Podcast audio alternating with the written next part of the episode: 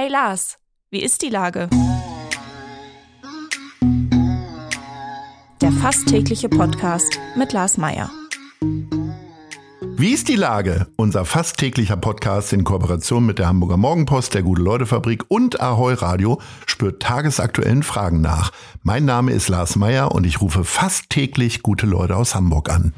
Unsere Werbepartnerin, die das diese Woche möglich macht, ist die Triodos Bank.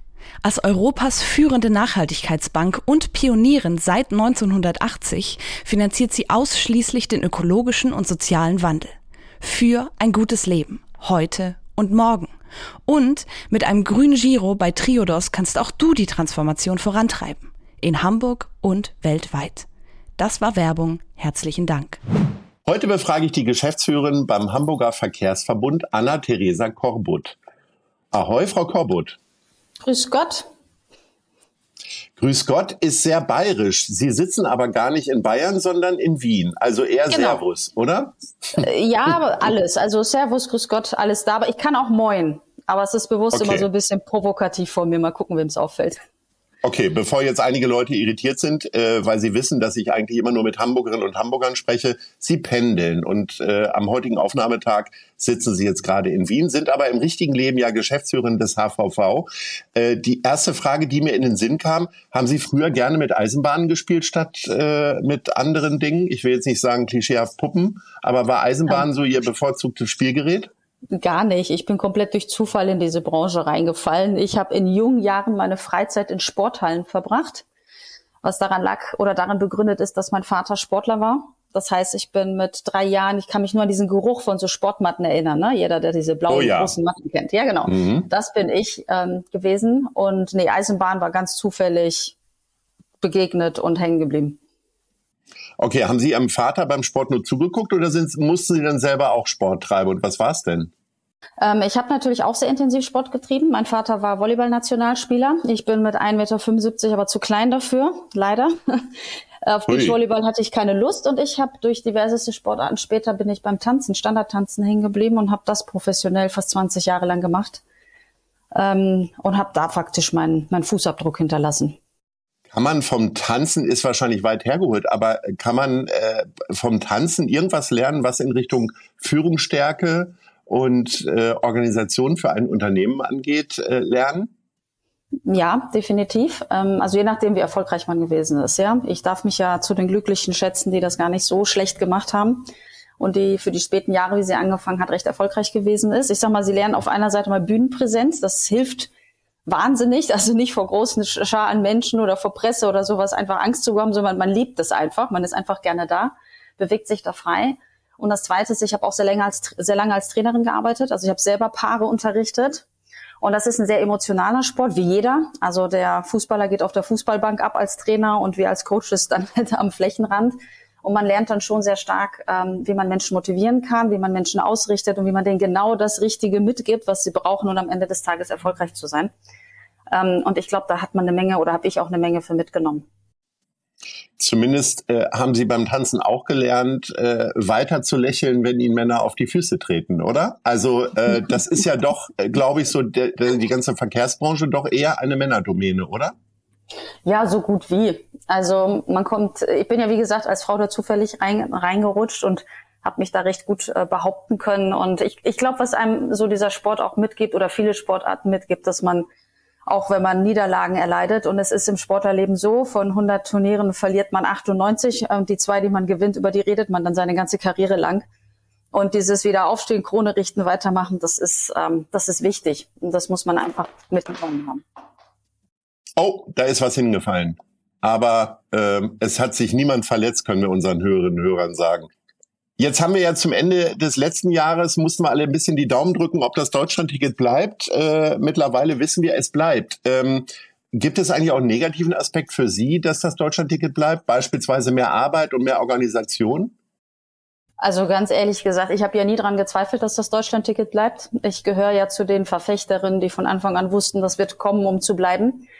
Und ja, es hat mir wahnsinnig viel Arbeit beschert, also nicht nur mir, sondern auch meinem ganzen Team, den Verkehrsunternehmen. Aber wenn Sie wissen, dass Sie für eine gute Sache kämpfen, wenn Sie sehen, wie erfolgreich das ist, was das für ein immenser Schritt jetzt auch für die Bundesrepublik Deutschland gewesen ist, endlich mal den ÖPNV tariflich zu vereinheitlichen, dann gibt's eigentlich keinen schöneren Grund, morgens aufzustehen und sich dann seiner Arbeit zu widmen, auch wenn es manchmal langwierig sein kann.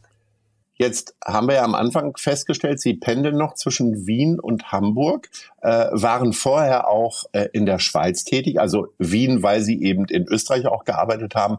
Äh, welche Ideen konnten Sie denn schon durchsetzen für Hamburg, beziehungsweise was ist denn noch Ihr Plan, was wir von äh, den anderen Regionen lernen können? Also ich sag mal, das Deutschlandticket ist ja etwas, was es in den Alpenstaaten Österreich und Schweiz ja schon längst gibt. Ja, in der Schweiz können Sie mit Ihrem Generalabonnement alles Mögliche nutzen, sogar Fernverkehr und Schiffe. Da sind wir ja in Deutschland noch hinten nach.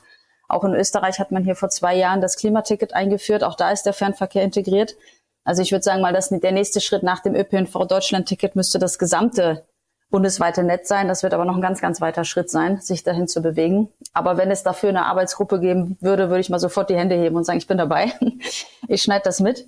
Ähm, und ansonsten bin ich ein sehr prozessual, schrägstrich digital, aber auch analog geprägter Kundenmensch. Also das, was ich versucht habe, in den HVV mit reinzubekommen, ist nicht die Perspektive, die man als operativer, als operatives Verkehrsunternehmen oder Verbund hat, sondern zu schauen, wie kann ich das Leben für den Kunden da draußen einfacher machen?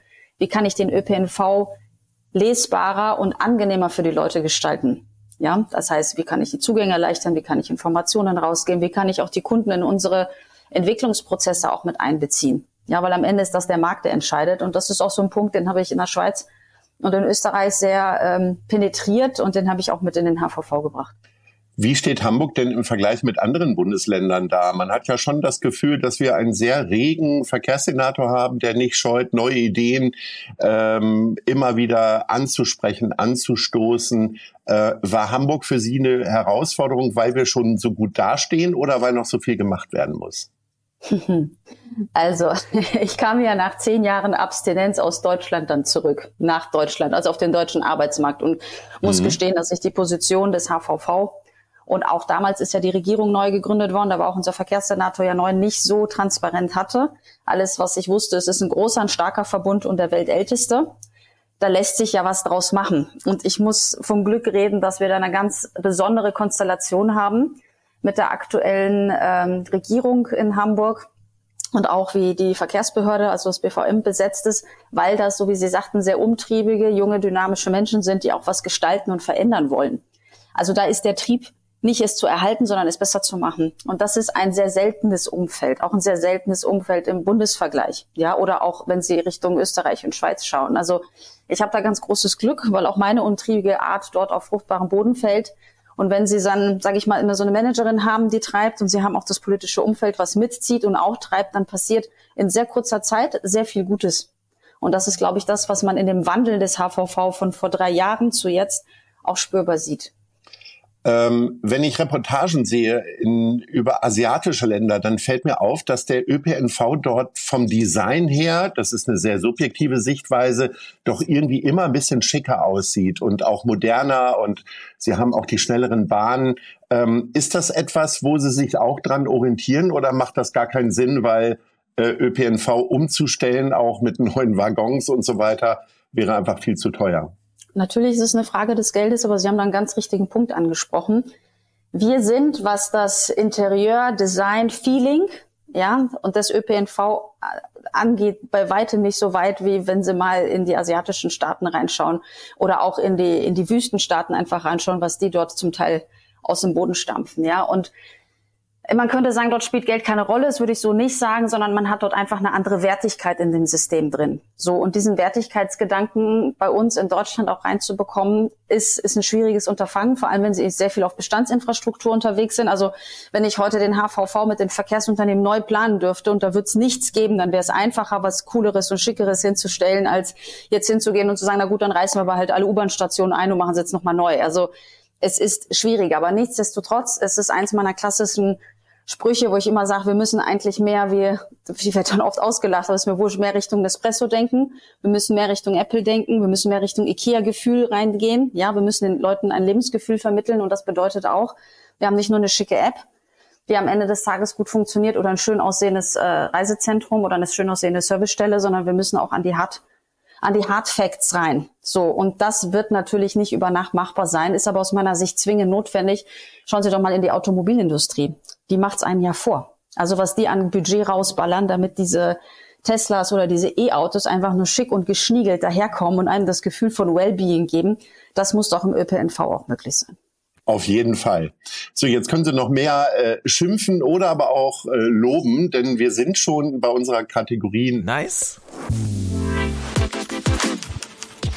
oder Scheiß. Was läuft denn aktuell gut oder schlecht in der Stadt und wer ist dafür verantwortlich?